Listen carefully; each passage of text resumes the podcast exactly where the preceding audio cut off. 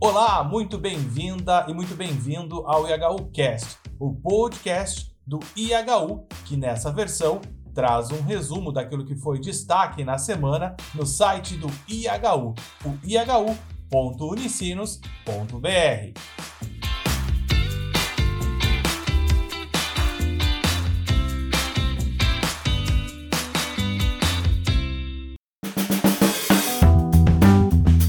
Abrimos esta edição dos destaques da semana no IHU Cast fazendo memória a dois importantes pensadores que faleceram nos últimos dias. O primeiro deles é Henrique Dussel, que morreu em 5 de novembro. Se hubiera um cono de luz, uma linterna, que ilumina aqui um círculo, nós publicamos o texto Morreu o filósofo Henrique Dussel, que traz detalhes de sua partida. O autor praticava a chamada filosofia da libertação, leitura básica, especialmente aqui na América Latina, berço da teologia da libertação.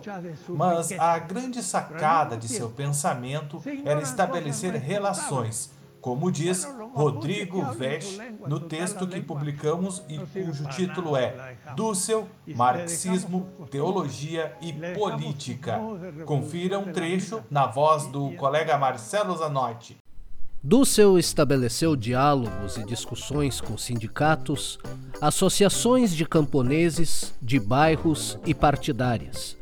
Nesse processo, nunca baixou nem adaptou o nível de seu discurso Manteve-o com alto propósito de sistematicidade e densidade, pois entendia que esse era o seu trabalho como profissional. Também publicamos outros textos sobre o pensamento de Dussel e que também lembram da sua história. Confira em ihu.unicinos.br.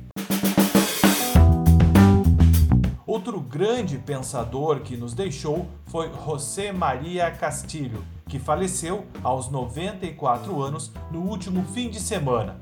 Jesuíta, sua teologia causou certos desconfortos entre os mais duros e catedráticos, mas na verdade seu pensamento buscava humanizar Deus, como disse Rodrigo Newton em texto que publicamos aqui no IHU. Nas palavras do autor, abre aspas, encontrar Deus no humano, encontrar Deus na história de um ser humano, na sua praxis. Essa premissa foi devidamente levada a sério por Castilho. O texto completo está sobre o título José Maria Castilho, profeta da humanização de Deus. Confira em ihu.unicinos.br. Castilho foi palestrante aqui no IHU dentro do ciclo de estudos A Crise do Cristianismo e o Poder Sedutor do Evangelho, a existência cristã no mundo contemporâneo. O link completo com a palestra está na descrição deste episódio do podcast. Mas quem quiser ler uma reportagem e ter ideia da abordagem do professor no IHU, sugiro o texto A Distopia de um Cristianismo que se esvazia quando vira religião, escrito justamente a partir desta palestra. E quem quiser saber mais sobre Castilho, sugiro o texto de Pedro Miguel Lamé. O título é José Maria Castilho, a força profética dos fracos. Reproduzimos aqui um trecho na voz de Marcelo Zanotti. Como num filme, as sequências que se alternam em sua história. O processo de descobrir o Deus verdadeiro contra a falsa religião em seu filho, Jesus de Nazaré, e como num salto contínuo de obstáculos, superar os obstáculos que lhe colocará a igreja institucional ou real. Com base numa psicologia frágil e sensível, como ele próprio confessa ser a sua, isso significou ter que enfrentar muitas noites escuras, incompreensões, solidão e até ter que superar a depressão em diversas ocasiões. Mas ele nunca desistiu. Em Gaza, a guerra segue colecionando cenas de horror. Nos últimos dias, o que tem chocado é que, enquanto Israel afirma que o Hamas se refugia em hospitais para justificar os seus ataques, médicos lutam em meio ao caos para salvar os pacientes. Uma das cenas mais impressionantes é a luta para manter vivos recém-nascidos em uma UTI neonatal sem luz.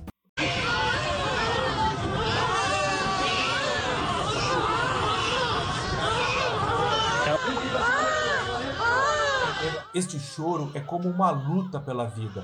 Para saber mais sobre esse drama, sugiro o texto Sob bombardeio, médicos de Gaza lutam para salvar pacientes sem energia, água ou comida, que publicamos aqui no IHU. E pasme, a Unicef estima que uma criança morre a cada 10 minutos em Gaza devido aos bombardeios israelenses. Em nosso site, publicamos inúmeros textos que analisam a complexidade desta guerra, mas eu recomendo um conjunto de seis artigos do jornalista italiano Riccardo Cristiano. Todos eles são intitulados Diário de Guerra e são seis artigos com análises que olham o conflito desde dentro, sem rápidas e rasteiras análises. Pelo contrário, complexificando e levando em consideração a história de cada um daqueles povos. Mas há esperança.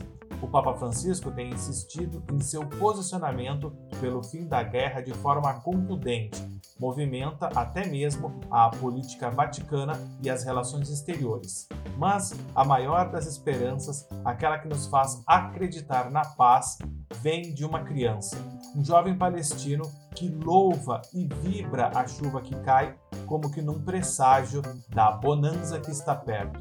Ele grita: Louvado seja lá! Ele sabe que estamos sofrendo e a água está chovendo agora.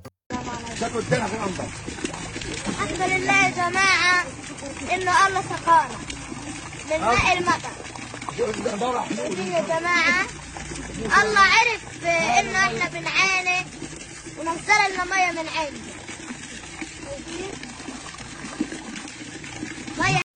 Por falar em esperança, registramos a chegada ao Brasil de famílias repatriadas de Gaza.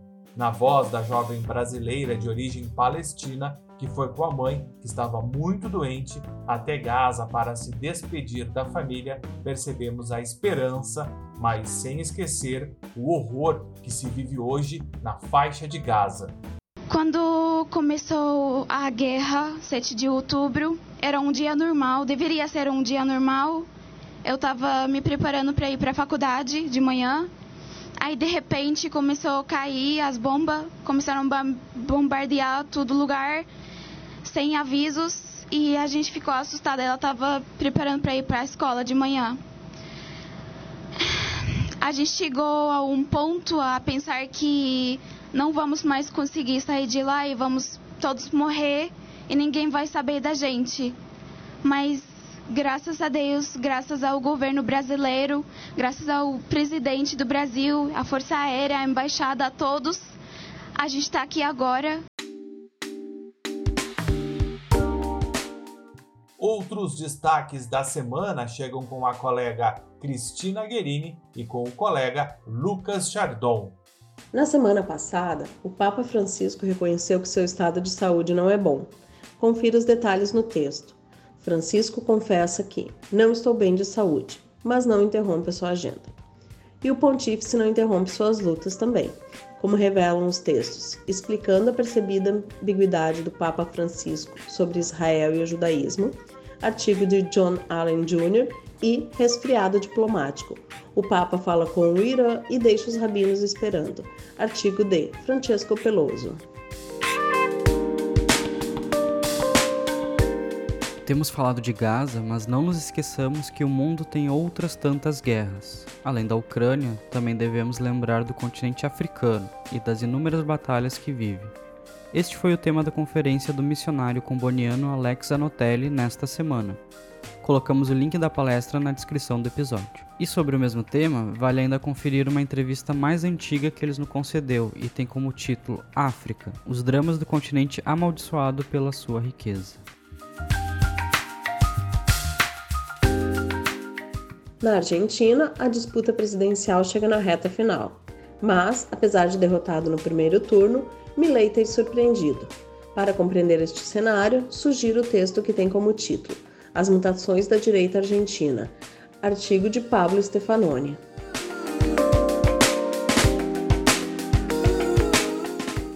Já está no horizonte mais uma COP, a Conferência do Clima. O evento que começa em 30 de novembro será em Dubai. É preciso ter esperanças, mas o encontro começa com o desafio de superar o Acordo de Paris, que nem saiu do papel e já está obsoleto. E não é por menos, o Brasil segue com seca terrível na Amazônia, calor recorde no centro-oeste e sudeste, e ainda no sul mais chuvas e ameaças de enchentes. Confira os textos sobre o tema em ihu.unicinos.br.